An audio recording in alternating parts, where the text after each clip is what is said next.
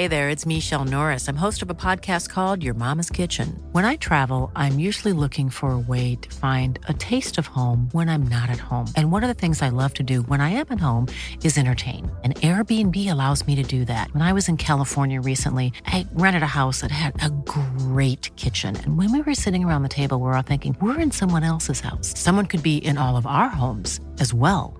If you have a home, but you're not always at home, you have an Airbnb. Your home might be worth more than you think. Find out how much at airbnb.com/slash host.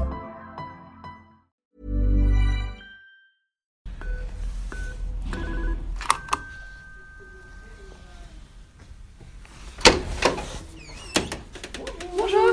Bonjour. Madame, bonjour. C'est vraiment exactitude, hein, bonjour madame. Héloïse. Marion. Monsieur. Enchantée. Très fière de voter. Et j'espère que toutes les femmes auront rempli leur devoir. Ressemble à mes parents? Ah non, pas du tout. Aucune femme ne recourt de cœur à l'avortement. Il suffit d'écouter les femmes. Moulinex, libère la femme, libère la femme, libère la femme. Bah, qui on va fréquenter Les grands-mères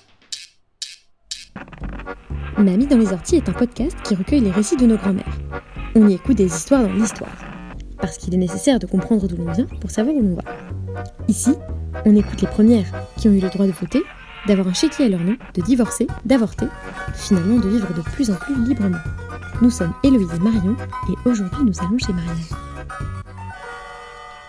C'est ça la vie, finalement, comme on parlait tout à l'heure. Si on fait rien, on n'arrive à rien. Des perriers, des coca, des badois.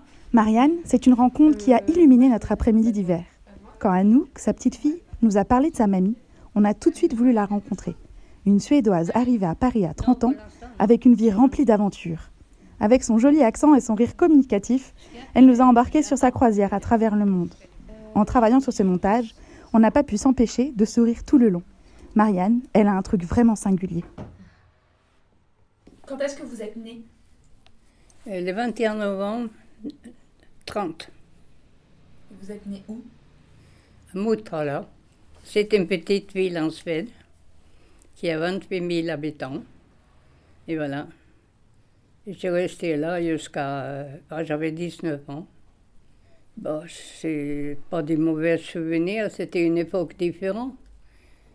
On euh, n'avait pas tout ce que les jeunes ils sont maintenant. Euh, Nous, c'était Il y avait l'hiver et il y avait beaucoup de neige. Donc on faisait des skis, on avait trois ans.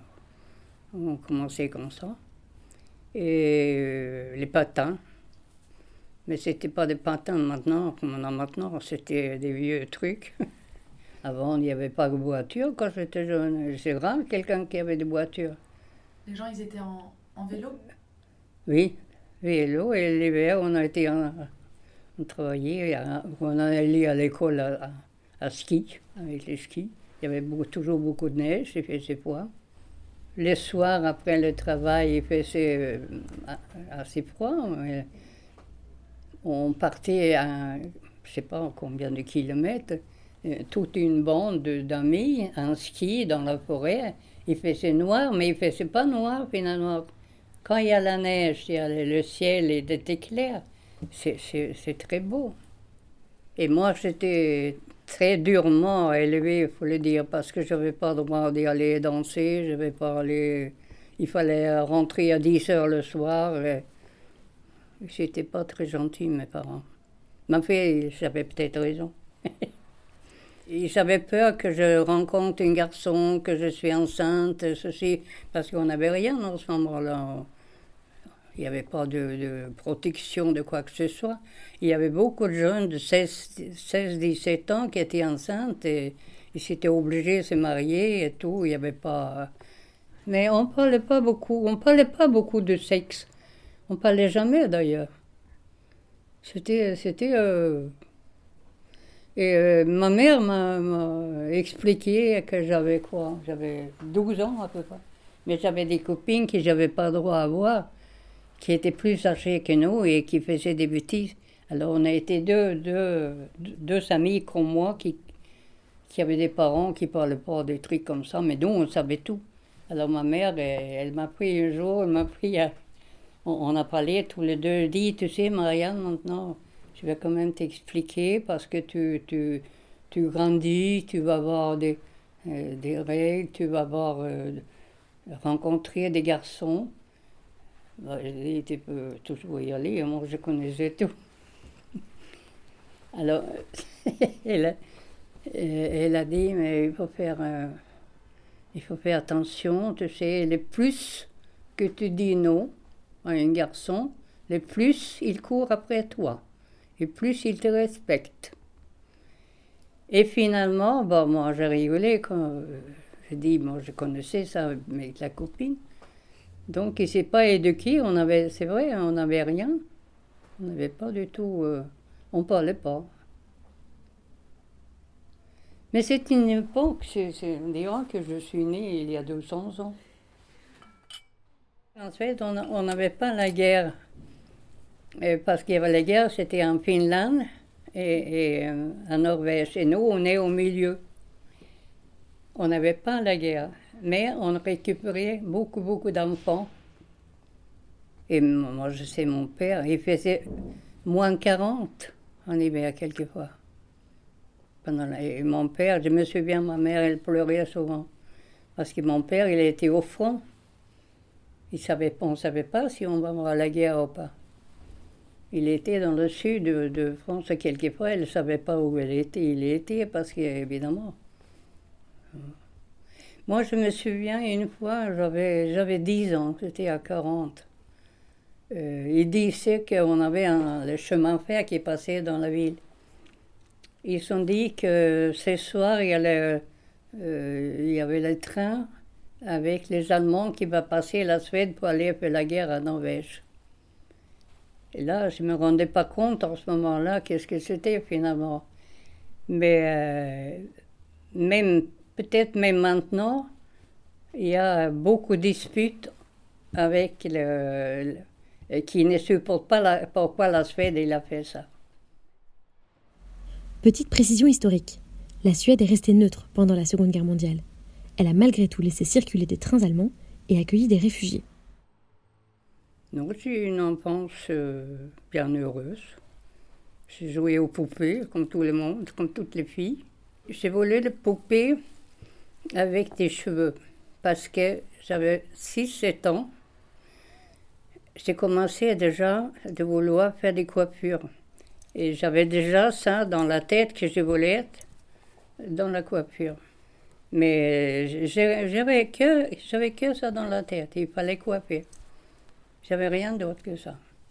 Et ça, évidemment, ça plaisait pas à mes parents. Parce que c'est pas, c'est pas très bien répété, les coiffeurs. On n'est pas très intelligent, on, bah, on est manuel. Mais moi, c'était les coiffeuses.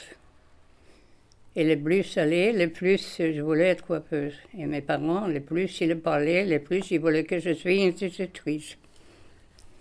Et ça ne marchait pas tellement. Enfin, je dis, si je veux être coiffeuse, je ne fais rien.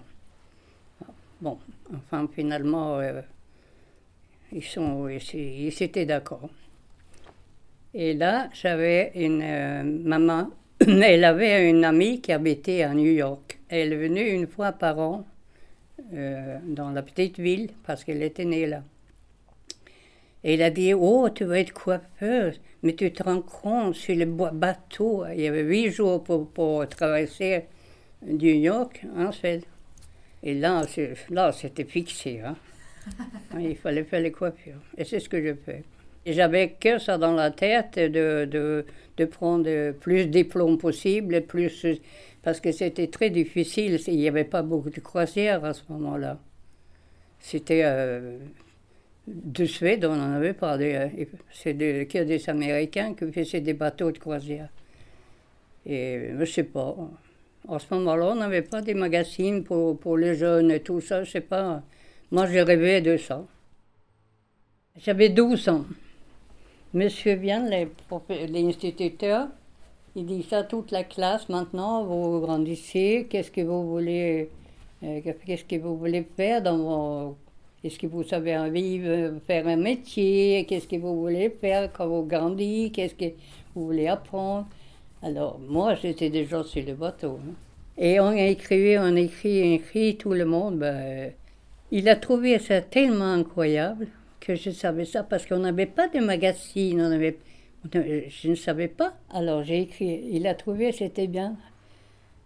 Qu'est-ce qu'il n'a pas fait? Il, il s'est mis debout, il a pris mes feuilles, il a tout lu, que tout le monde, a, il a trouvé, c'était tellement bien. Moi, j'étais grosse, j'étais moche comme c'est pas possible. Alors, qu'est-ce qu'ils ont dit? Ils ont été méchants. Toi, toi, tu vas aller sur un bateau? Toi, tu en dirais un cochon. Alors là, je me suis bientôt ça. J'ai pleuré. J'étais partie de la salle et j'ai couru comme une folle. Et je me j'ai rentré chez moi et j'ai pleuré, j'ai pleuré, j'ai pleuré. Et je crois que ça m'a donné encore plus de chance de, de, de, de, courage de montrer que je ne suis pas si cochon que ça. J'ai commencé à travailler dans un grand salon, mais pas à Motola, dans une ville un peu plus grande. J'ai appris dans un salon où il y avait il y a beaucoup d'industries à côté où j'habite. Il y avait euh, Electrolux, il y avait tous ces grands trucs. Alors là, toutes ces femmes-là, à ce moment-là, c'était, comme je vous dis, on s'est habillé euh, même avant, comme moi j'étais en France. Et euh, ils venaient se coiffer dans ce salon-là. C'était connu, mon, les salons où j'ai appris, c'était connu. Alors j'ai voyé ces femmes-là, toujours avec des brillants, des trucs. Oh là là, j'ai rêvé. Et je ne les coiffais pas. Mais, mais je les j'ai fait ces deux shampoings. mais je les voyais. Et, et les voitures, il n'y en avait pas beaucoup, mais il y en avait quand même une ou deux qui avaient des voitures. C'était une femme d'un directeur, je ne sais pas quoi. Pour moi, une femme, ce que je voulais être, parler anglais, avoir un permis de conduire, jouer au bridge. Voilà. C'était mon but. Il faut que j'apprenne à faire ça. J'ai tout appris.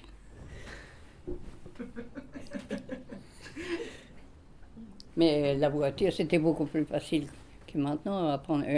Les gens n'avaient pas de voiture à ce moment-là. Mais j'étais amoureuse de lui qui avait. qui, faisait le permis de conduire. Alors, ça coûtait pas cher. on faisait les manœuvres, on faisait ça le soir. Dans la forêt, préférence, c'était plus facile. Eh oui. J'ai voulu me faire avec conduire. Juste comme ça Oui, tout simplement. Je l'ai toujours d'ailleurs. Ouais, bah oui. Il n'est pas périmé. non. non, mais j'en ai deux parce que j'étais obligée à reprendre, refaire une femme conduire ici, oui. Il n'était pas valable. Non, j'ai pas beaucoup servi, évidemment.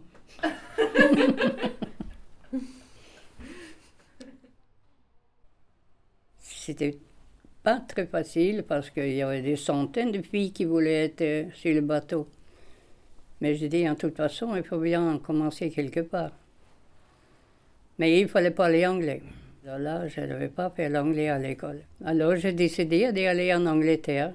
J'ai passé un an comme euh, comment faire pour garder un enfant, ou faire le ménage. Euh. Et quand vous avez quitté la Suède, c'était depuis toujours vous disiez qu'un jour vous partiriez de Suède ou? Ben, mes parents ne voulaient pas que je parle en Angleterre déjà, parce qu'ils disent Qu'est-ce que tu vas faire là? On a quelqu'un dans la maison, une, bonne qui fait tout, et toi, tu ne veux même pas faire la vaisselle. Mon père, il ne comprenait rien du tout de ça. Mais je dis ben, Il peut toujours parler, ça ne fait rien, moi j'y vais quand même. Mais je ne connaissais pas la famille et je ne parlais pas anglais. Non, bah, des petits mots comme ça, mais enfin, c'est pas. Euh, non, non. J'ai sauté le bateau. Euh, j'avais rendez-vous avec un monsieur qui, où je devais habiter, avec la famille. Là, j'avais peur. Alors, moi, je cherchais un petit monsieur tout rond. Qui, qui, qui parlait, qui parlait, et je ne comprenais rien. Et voilà, tout le monde dit Marianne, Marianne. Voilà. Trois jours, j'ai pris pour, euh, pour défaire ma valise. J'ai voulu, j'ai voulu partir, mais je ne sais pas où. Et j'avais tellement, j'étais tellement perdue. Je ne mangeais pas, j'étais, j'étais inquiète parce que ils ne comprenaient pas que je ne, j'étais perdue. Moi, j'avais 19 ans, un peu plus que 19 ans. Oui. Bon, c'est peut-être pas très intéressant. oui, ben, là, euh, tout le vendredi, le soir, les messieurs, il est venu. Ben, il avait une grosse voiture avec toutes les, les charges de, de commission, de, nourriture et tout ça, et de fleurs et tout, pour la semaine. Et voilà, moi, je voulais essayer de tout faire. Alors, je voir de, de, des tulipes et des fleurs et euh, des, branches de céleri, vous savez, avec beaucoup de feuilles. Alors, moi, je faisais des beaux bouquets avec ça. Elle les mettait dans le salon. Et j'ai mis justement des céleri. Que c'était pour mettre dans le fleur. Alors, euh, tout un seul coup, parce que tous les dimanches, il y avait des voisins qui venaient prendre un pot. Elle faisait des petits trucs de amuse-gueule, entre autres le céleri avec le beurre et de roquefort, vous savez. Mais elle est c'est oh là là, elle tournait. Moi, je ne sais pas pourquoi elle tournait comme ça. Parce qu'elle avait préparé le beurre et de roquefort. Et après, elle est venue Oh, Marianne Oh là là, j'ai pu me mettre. Alors, elle, elle a enlevé toutes les branches là qui étaient. ben, on fait beaucoup de bêtises comme ça parce qu'on ne sait pas. Je me lève à 5 heures du matin et pour préparer le morning tea. Et c'était bien dans la chambre, dans la chaleur. Alors j'étais là pour, pour Et après, il y avait deux étages. J'ai descendu pour préparer le petit déjeuner. Et ça, c'est pas, pas pour rien en Angleterre. Hein. Il y avait de tout. Ça fait, ça fait un vrai repas. Marianne nous donne l'impression que c'est presque banal de partir de sa petite ville en Suède à 19 ans pour aller en Angleterre apprendre l'anglais et finalement travailler sur les bateaux de croisière. Mais franchement, en 1949, partir seule loin de sa famille dans un pays inconnu et dont la langue est étrangère, chapeau Marianne. Sa ténacité dans la poursuite de ses rêves est exceptionnelle. Et en, en Suède, vous aviez un amoureux? Ah oui, j'en ai eu beaucoup. non, j'en ai eu pas beaucoup. J'ai pas eu beaucoup. non, non, non. Ben oui, j'en ai eu. Mais pas, pas, pas sérieux. Ben, on courait toujours après, après les garçons. Mais qui il courait plus vite que moi, alors j'en avais pas beaucoup. Et en Angleterre, vous aviez un amoureux? Oui. Là, j'étais, ça, c'était sérieux, ça. Frank. On s'est rencontrés, il était très. Oui, il était très gentil. Il est même invité souvent euh, quand je faisais babysitter, quand les, les...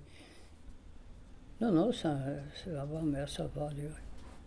Moi, je ne voulais pas rester. Non, je ne voulais pas. Lui, il voulait que je reste en Angleterre. Mais moi, c'était pas ça euh, mon but pour aller en Angleterre, c'était pas ça. Moi, c'était pour aller en, pour travailler sur le bateau. C'était mon but. Sinon, euh, quand on travaille comme ça, on n'a pas beaucoup de temps. Euh, on, veut visiter des gens, on veut apprendre. On n'a pas de temps de on ne s'occupe pas de ça, on a autre chose à faire. Et donc, après avoir été dans la famille, oui. qu'est-ce que vous avez fait?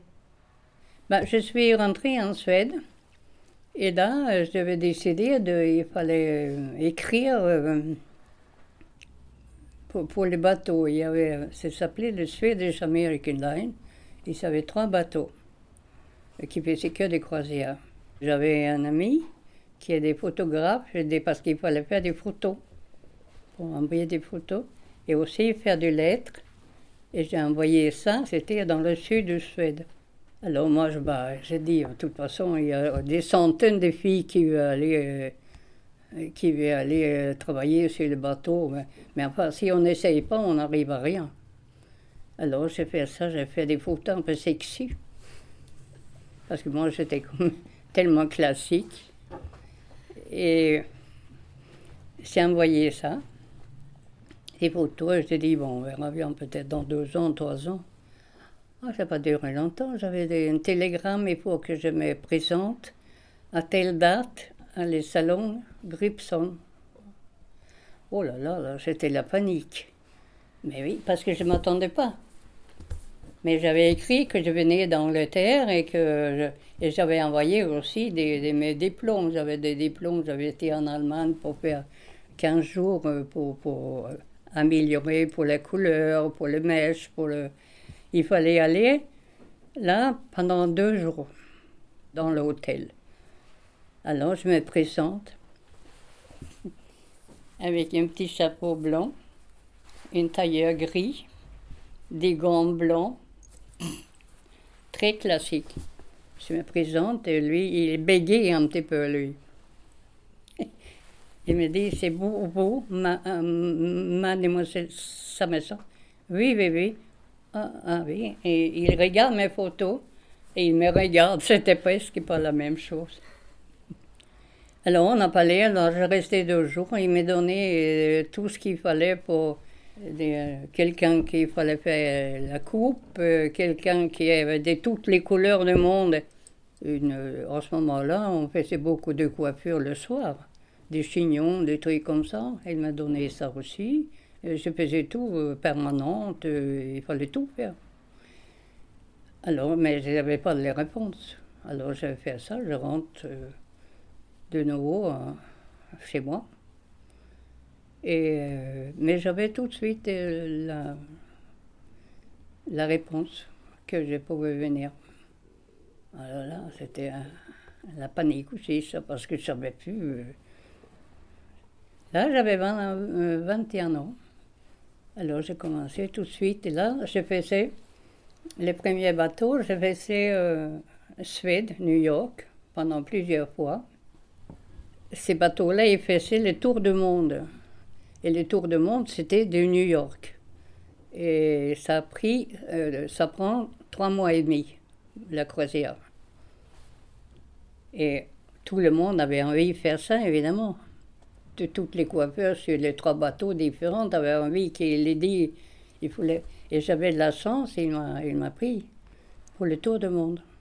Alors on est parti trois mois et demi. Alors il y avait les officiers qui étaient en haut. Et nous, mon- nous on était bas fond là. Il y avait, vraiment, on était en bas, hein, sous l'eau. Ben, on ne restait pas là le soir. Le soir, on montait chez eux et on, faisait des ping-pong. Et les soirs, on ne peut pas rester dans un petit piole. C'était tout petit. Hein. Euh, On a été libre, si vous voulez, jusqu'à 5 heures le soir, euh, l'après-midi. Après, il fallait être sur le bateau parce que les passagers reviennent. Et pour les coiffer un petit peu, donner des coups de peigne, il y avait des soirées, robes longues, il fallait faire des, des, des, coiffures. Donc, on a été ouvert entre 5 heures et 8 heures.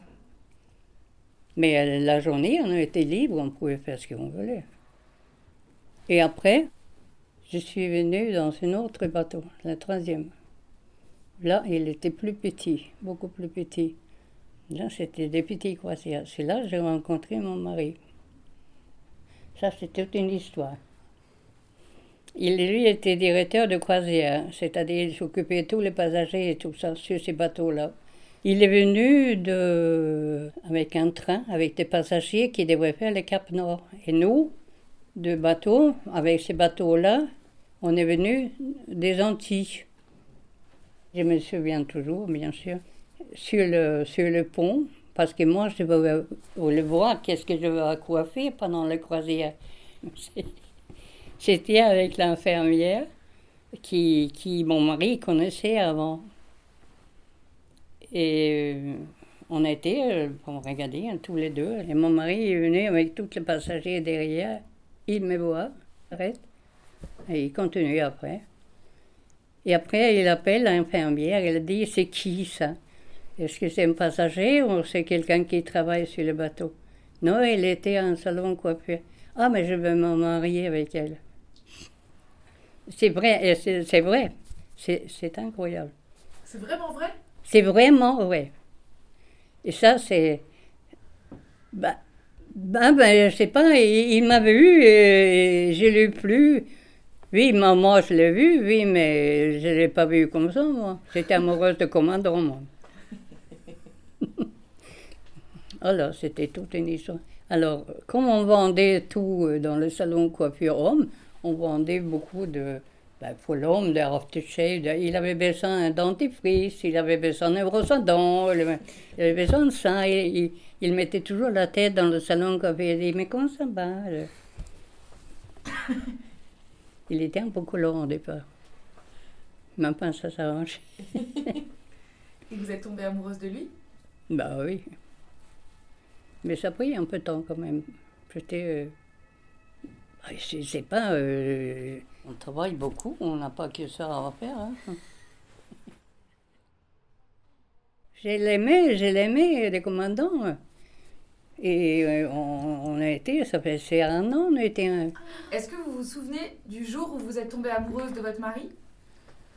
On ne peut pas dire petit à petit. euh, on se connaissait mieux et il m'a beaucoup gâté par les, les gentillesses, par le- les trucs qu'on n'a pas l'habitude. euh, Comme dans, dans le bouquin romance. Et de, de- il était quand même un peu exceptionnel. hein. J'ai dû avoir 20 27 ans, Et lui? 26 ans. Il avait 12 ans de plus. Il était en train de divorcer. Mais il n'avait pas d'enfant. Il n'avait pas d'enfant. Vous savez, on a une âge aussi, moi je ne sais pas. Je, je me trouvais comme une vieille fille. J'ai dit, je vais venir toute seule, moi. Parce que finalement, le temps passe. Et 27 ans, c'est quand même un certain âge. Et après, quand j'ai commencé de, de voyager à New York déjà, au début, à chaque fois on, pouvait, je- j'ai- pris le train pour aller à Motala pour voir mes parents, mais j'ai rencontré aussi tous les, gens que je connaissais, et aussi dans ma classe. Et à ce moment-là, je, je m'ai habillée à, New York. J'ai acheté des trucs là. Alors, et quand je... Ah, tu es là, oh, quand- et tu as eu de la chance. Quelle chance tu as eu. Et j'avais envie de lui donner un bon paire de claques. Une chance, mais une chance, mais il faut faire ce que je fais aussi. Il faut aller euh, faire la vaisselle le ménage en Londres pour rien. euh, et aller, euh, je sais pas, me s'est débrouillé comme ça, c'est quand même travail. Non, pour eux, c'était une chance. Là, quand on s'est marié, on parlait anglais. Oui. Parce que moi, je parle pas, en, pas un mot français, alors là, pas un mot. Même pas je t'aime, je savais même pas. On sortait beaucoup. oui. Ça m'arrivait de rentrer à 3 heures du matin et j'étais debout à, à 6 heures. On était jeunes. J'ai trouvé le Paris, c'était quelque chose. hein. Oh Mais c'est, c'est, je trouve toujours aussi extraordinaire. On ne se rendait pas compte qu'est-ce que c'est beau. Moi, je me souviens, les- au début, là, mon mari, là, on partait euh, les dimanches matin, par exemple, dimanche matin à Paris. On s'est promené au bord de la Seine, il n'y avait pas le, il y avait pas le, le truc, on n'avait pas de voiture en ce moment-là. C'était calme, c'était beau, c'était. euh, Les Parisiens, ils ne se rendaient pas compte. hein. Mais, j'aime toujours Paris, hein, ça c'est pas. Moi, ça ne me gêne pas s'ils sont désagréables ou pas. hein. Je ne parle pas. L'enfant? Après le mariage, c'était Ah non, j'attendais 5 ans. 5 ans? Ben oui, je ne pouvais pas. J'étais. J'avais des problèmes euh, de, de, de trompe bauchée, comme on dit. Je ne savais pas. Je ne savais pas. On ne savait pas pourquoi je n'arrivais pas d'être enceinte. C'était c'était ça. Donc j'ai eu peur pour rien, moi, dans la vie. J'avais peur d'être enceinte, donc je ne voulais pas être avec des garçons. Mais enfin, ils m'ont, ils m'ont, ça a pris six mois à peu près. Ben, il faut prendre la température tous les jours déjà. Et après, il fallait prendre euh, une espèce de, de, de gélule. Et après, il faut aller dans une clinique. C'était vite fait pour le exploser de, de, de, trompe. Et il m'a dit que vous pouvez là, vous pouvez être enceinte maintenant. Et ça marchait. Mais j'avais 34 ans quand même. J'ai un fils. Ça s'est très bien passé. J'ai travaillé jusqu'à 9 mois, presque 9 mois. 15 jours avant. J'étais heureuse. Et j'étais pas très, j'avais pas pris beaucoup de, poids. Comme je suis grande, il y avait des gens qui n'avaient même pas vu que j'étais enceinte.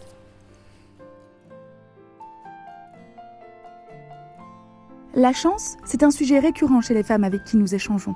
Souvent, elles concluent leur vie en disant ⁇ J'ai eu de la chance ⁇ Avec Marion, on est toujours un peu dubitative. On trouve que la chance, elles l'ont sacrément provoquée. Marianne, c'est la première à nous tenir ce discours cru et sincère. Non, pas de chance, mais du travail et de l'acharnement. C'est drôle, mais cette force de caractère, on la retrouve même dans sa manière de nous parler de sa grossesse et de son accouchement. Et vous vous souvenez du jour où vous avez appris que vous étiez enceinte?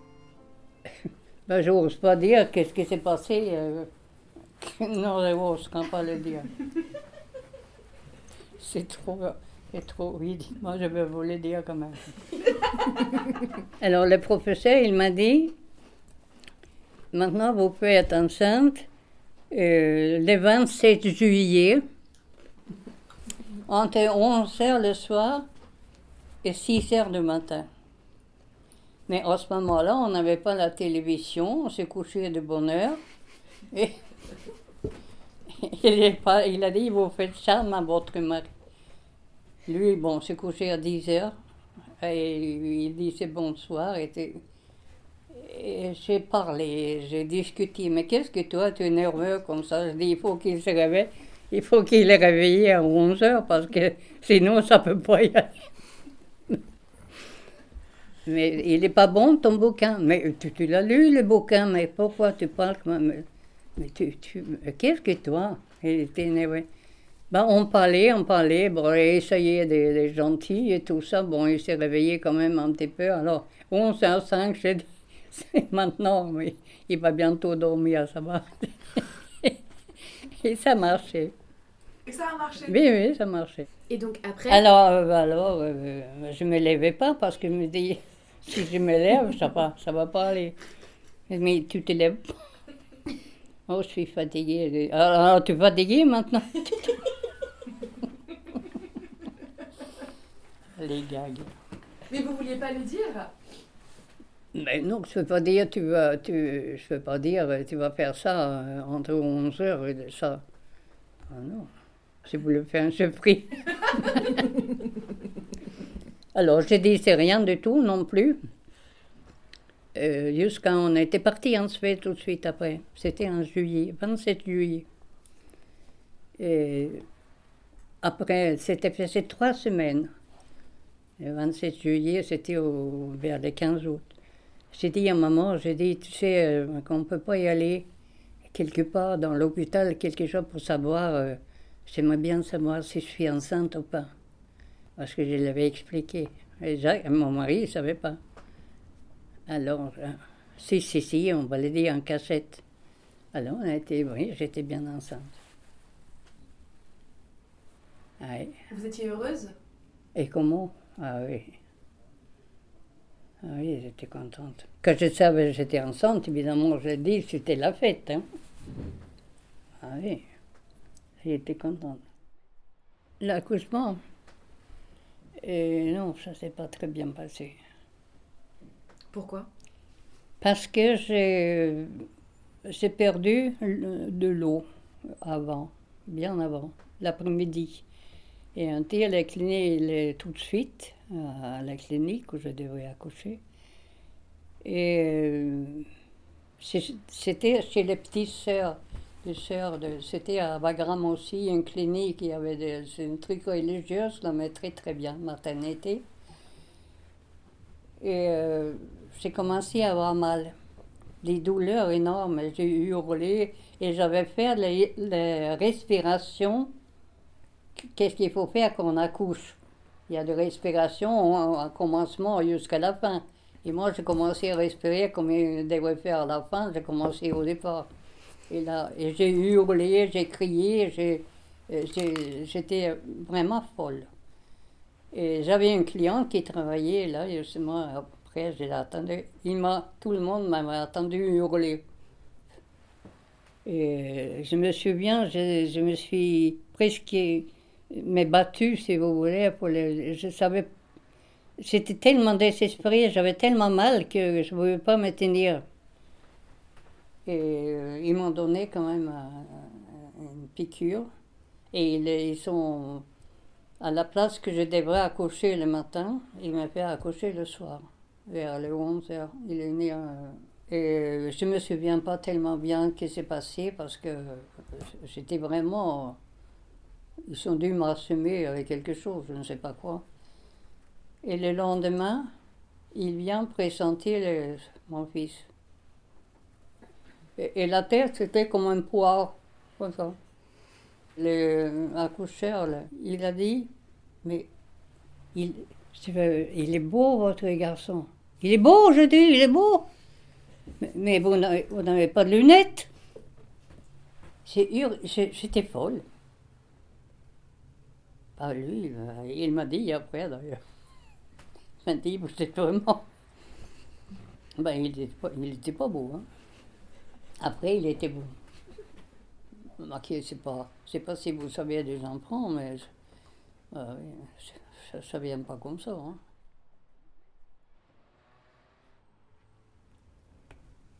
Il y a eu un problème, c'est c'est pour le, mon fils qui. C'est ma, ma belle-mère qui l'a beaucoup, euh, beaucoup gâté et qui m'a pas trouvé que assez bien pour la, pour la belle-fille.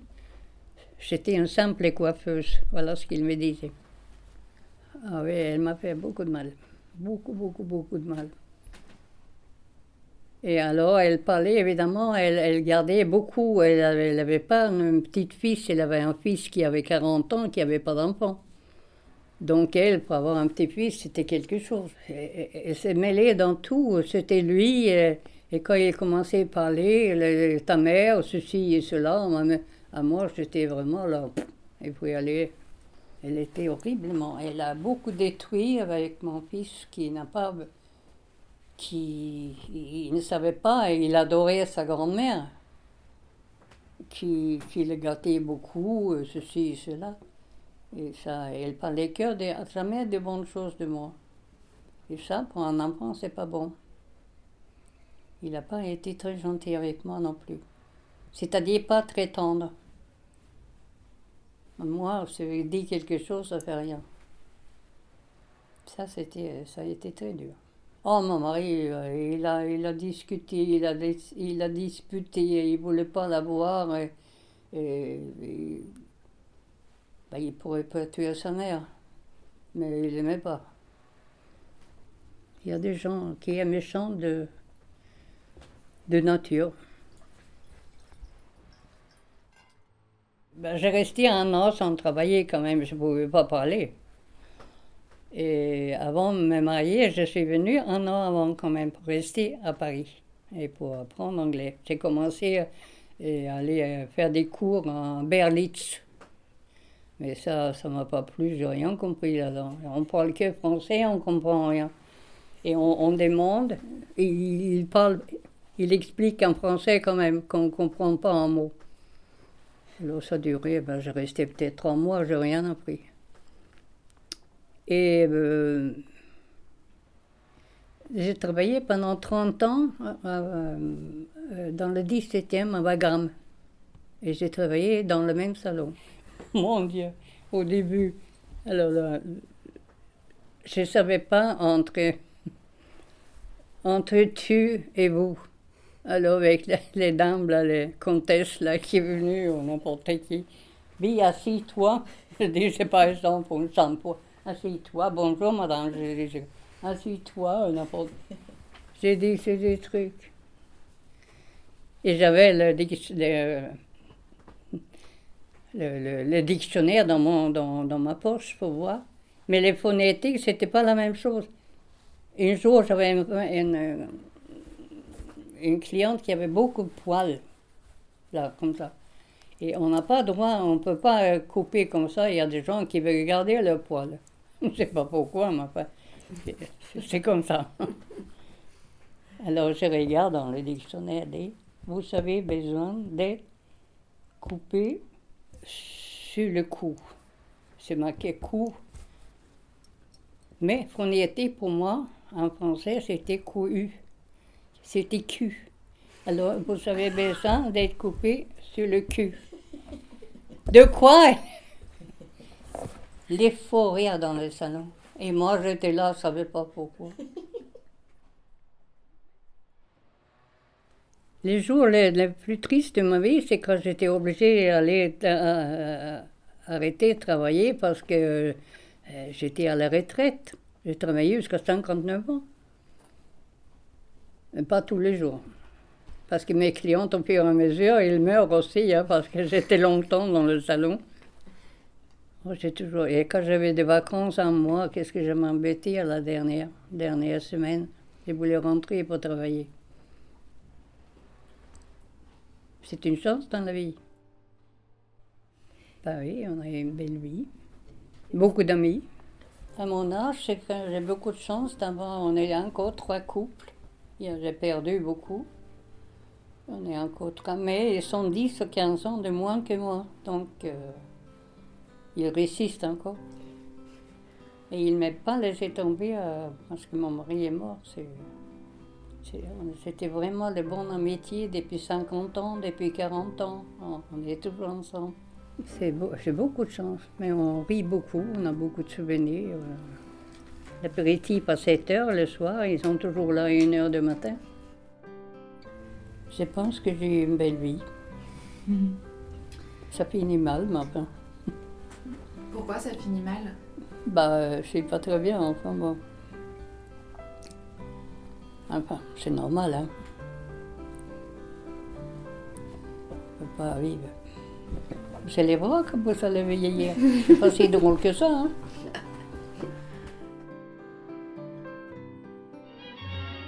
Voilà, vous venez d'entendre Marianne. Une vie un peu folle pour une sacrée femme. On repense en riant au trio gagnant de la femme émancipée en 1947 selon Marianne. Elle parle anglais, elle conduit et elle joue au bridge.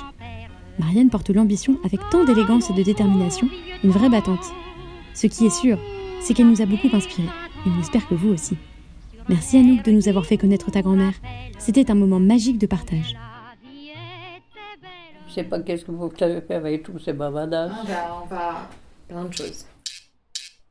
Mamie dans les orties est un podcast réalisé par Marion Deboire et Héloïse Pierre. Si l'envie vous démange, après avoir été piqué par les orties de cette vie de mamie, de partager l'épisode, de mettre plein d'étoiles sur Apple Podcast ou simplement d'échanger avec nous une tasse de thé sur Instagram ou Twitter, surtout, allez-y. Trouvez-nous sur les réseaux à mamipodcast et par email à bonjour À bientôt! Hey, it's Danny Pellegrino from Everything Iconic. Ready to upgrade your style game without blowing your budget? Check out Quince. They've got all the good stuff shirts and polos, activewear, and fine leather goods, all at 50 to 80% less than other high end brands. And the best part? They're all about safe, ethical, and responsible manufacturing. Get that luxury vibe without the luxury price tag. Hit up quince.com slash upgrade for free shipping and 365 day returns on your next order. That's quince.com slash upgrade.